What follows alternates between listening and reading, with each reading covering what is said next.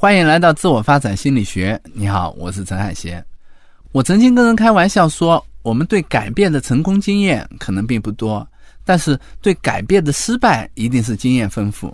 比如，我们经常会做新年计划，每年跨年的时候都会又憧憬又悔恨的跟自己说，新年一定要不一样，要变成更好的自己。第二年、第三年，同样的计划塞满了抽屉，可最后他们仍然只是计划。行为的改变为什么这么难？我们到底要怎么做才能启动行为的改变呢？我们这门课的第一章就来讲讲这个话题。这一章会分为两个部分。第一个部分，我会介绍阻碍改变的心理机制，会跟你谈谈为什么改变这么难。第二个部分，我会讲讲怎么实现改变，包括怎么走出心理舒适区，怎么获得改变的动力，怎么迈开最小的第一步。那今天呢，我们就先来讲讲改变的本质到底是什么。有一项医学调查说，心脏科医生告诉患者，如果他们不改变自己的生活习惯，比如不健康的饮食啊、不运动啊、抽烟啊等等，他们将必死无疑。可即使在这种情况下，也只有七分之一的人会真正改变，其余七分之六的人是不是不想活了呢？当然不是，他们也知道该怎么做，可就是没法改变。这是我们在改变中经常会遇到的一个问题。我们心里有一个行为标准，我们希望自己做到，但却经常被现实打脸。好像我们心里有一个自己，而现实是另一个自己。有时候我们明明讨厌自己的某个行为，比如拖延症，却怎么也改不了。这个时候，我们就会有很多的内疚和自责，会怪自己意志力薄弱啊，不够努力啊等等。可是内疚和自责并不能带来改变。你应该认真思考的是：我为什么控制不住自己呢？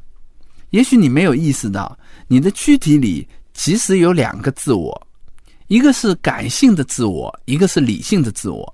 区分这两个自我，理解他们之间的关系，对于我们理解改变非常重要。积极心理学家乔纳森·海特曾用一个有趣的比喻来描述这两个自我之间的关系。他说：“人的情感面就像一头大象，而理智面就像一个骑象人。骑象人骑在大象背上，手里握着缰绳，好像他是在指挥大象。但事实上呢，骑象人的力量是微不足道的。一旦他和大象发生冲突，他想往左，啊大象想往右。”那他通常是拗不过大象的。对于改变而言，理智提供方向，而情感提供动力。如果你的理性想要改变，那你就需要了解感性的大象的脾气和秉性，利用大象的特点，这样才能事半功倍。否则的话，改变就会变得很难。这个比喻能帮助我们形象地记住两个自我之间的关系。在整个这一章，我们会一直用这个比喻。我希望能有一头大象和一个骑象人在你的心里住下来。那么，大象是怎么样的呢？它有三个特点。第一个特点是力量大，一旦它被激发，理智就很难控制它。第二个特点是它是受情感激发的，它既容易被焦虑、恐惧这样的消极情绪驱动。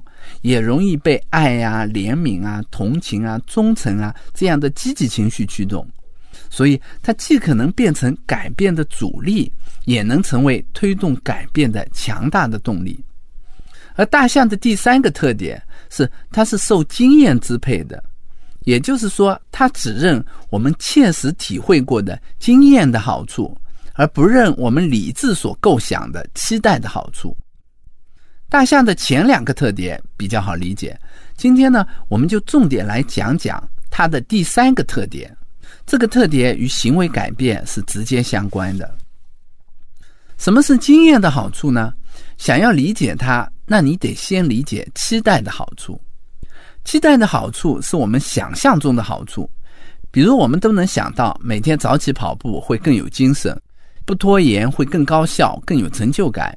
坚持健康饮食会让我们的身体变得更好，但是他们是我们想象出来的，我们并没有深刻的体验这种好处。相反，我们体验过睡懒觉时温暖的被窝，打游戏的快乐、胡吃海喝的感官刺激，这些就变成了我们亲身体验过的好处。期待的好处是抽象的，而经验的好处是具体的。期待的好处发生在未来，而经验的好处呢？它发生在过去或者发生在现在。期待的好处是被教导出来的，而经验的好处呢？它是我们通过亲身体会、真实的感受到的。当这两个好处发生冲突的时候，虽然骑象人也想要找那个期待的好处，可是大象却会不由自主地转向经验的好处。哪怕这个时候期待的好处要比经验的好处大得多。要理解大象的选择，我们需要回忆一下中学生物学知识：巴甫洛夫和他的狗。你还记得条件反射吗？最开始，巴甫洛夫看到狗会流口水，听到铃声没反应。但是巴甫洛夫每次在给狗喂肉之前，他都会先打铃。久而久之，狗只要一听到铃声，哪怕没有肉，也会流口水。这叫条件反射。一个条件反射包括了三个因素：刺激、反应和强化。在这个实验里，刺激是铃声，反应是狗流口水，而强化是肉。这里的强化其实就是经验的好处。一旦我们的某个行为获得了好处，它就会被保留到我们的生命里。哪怕我们没有意识到，它仍然会影响我们的行为。强化不仅有正强化，还有负强化。什么意思呢？正强化是当你表现出某种行为时，通过增加你想要的结果，让这个行为更巩固。比如说，你获得了高额的奖金，那会让你更努力的工作。而负强化是。当你表现出某种行为时，通过减少你不想要的结果，来让你的行为更巩固。比如说，为了防止被扣奖金，你也会更努力的工作。现在你应该理解了大象为什么总是不由自主地转向经验的好处，因为它会通过强化塑造我们的行为，所以行为的改变才会这么难。有时候，经验的好处是很隐蔽的。前不久，我接待了一个来访者，他大学刚毕业不久，在一个陌生的大城市工作。每天晚上上下班，他都会搜寻当地有名的小吃店，大吃特吃，直到吃撑了还不能停手。他很苦恼，想要改变，却控制不住自己。为什么他会这么依赖食物呢？来访者就跟我说，他所在的公司是一个世界五百强的大公司，压力很大，经常要加班到八九点。他说：“他一个人租着房子，回家空空荡荡的，实在没什么意思，所以寻找美食就成了他唯一的娱乐。每到下班以后，他都会坐上地铁，到某一个人来人往的闹市区，找个甜品店坐下。他喜欢一边吃一边看这些熙熙攘攘的人群，感受闹市的烟火气。每次吃完，一想到要回到那个空空荡荡的家。”他就跟自己说：“那不如再多待一会儿，反正回去也没意思。”结果呢，就吃撑了。我想请你一起来思考，在这个例子里，引起行为的刺激是什么？不是美食，而是孤独。这个刺激是从他下班想到自己回家以后一个人空空荡荡开始的。那与刺激相对应的应答行为是什么呢？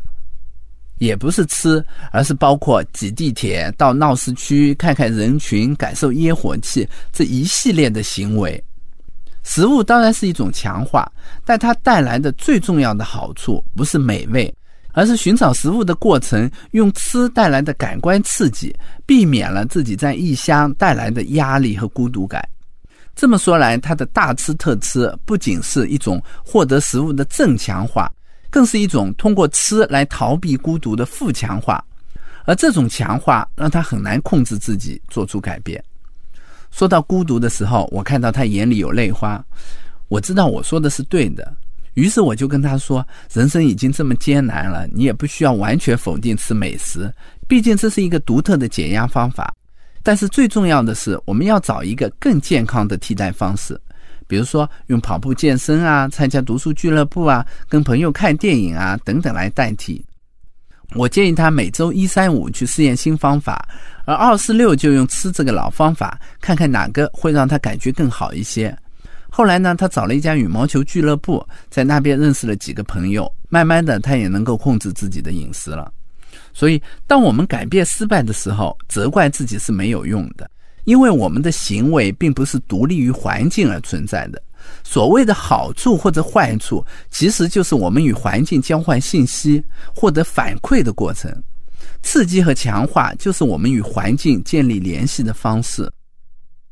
讲到这儿，我们就要讲改变的本质了。改变的本质是什么？其实就是创造新经验，用新经验来代替旧经验的过程。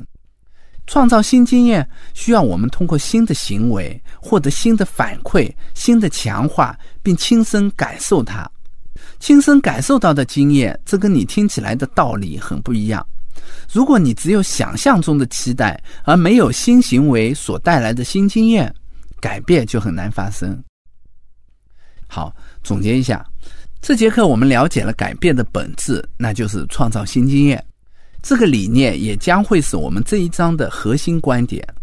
我们知道了经验的好处，会通过强化塑造我们的行为，让我们的新经验变成新习惯。这么看，改变似乎也不难呀。我们去创造新经验，并不断的强化它就好了呀。可是事情并没有那么简单。下节课我们就来讲讲，为什么我们总是抱住旧的经验不放呢？它背后的心理机制是什么呢？我为你准备了一张知识卡片，附在文稿里。如果你觉得有收获，欢迎你把课程和卡片分享给你的朋友。我们下节课再见。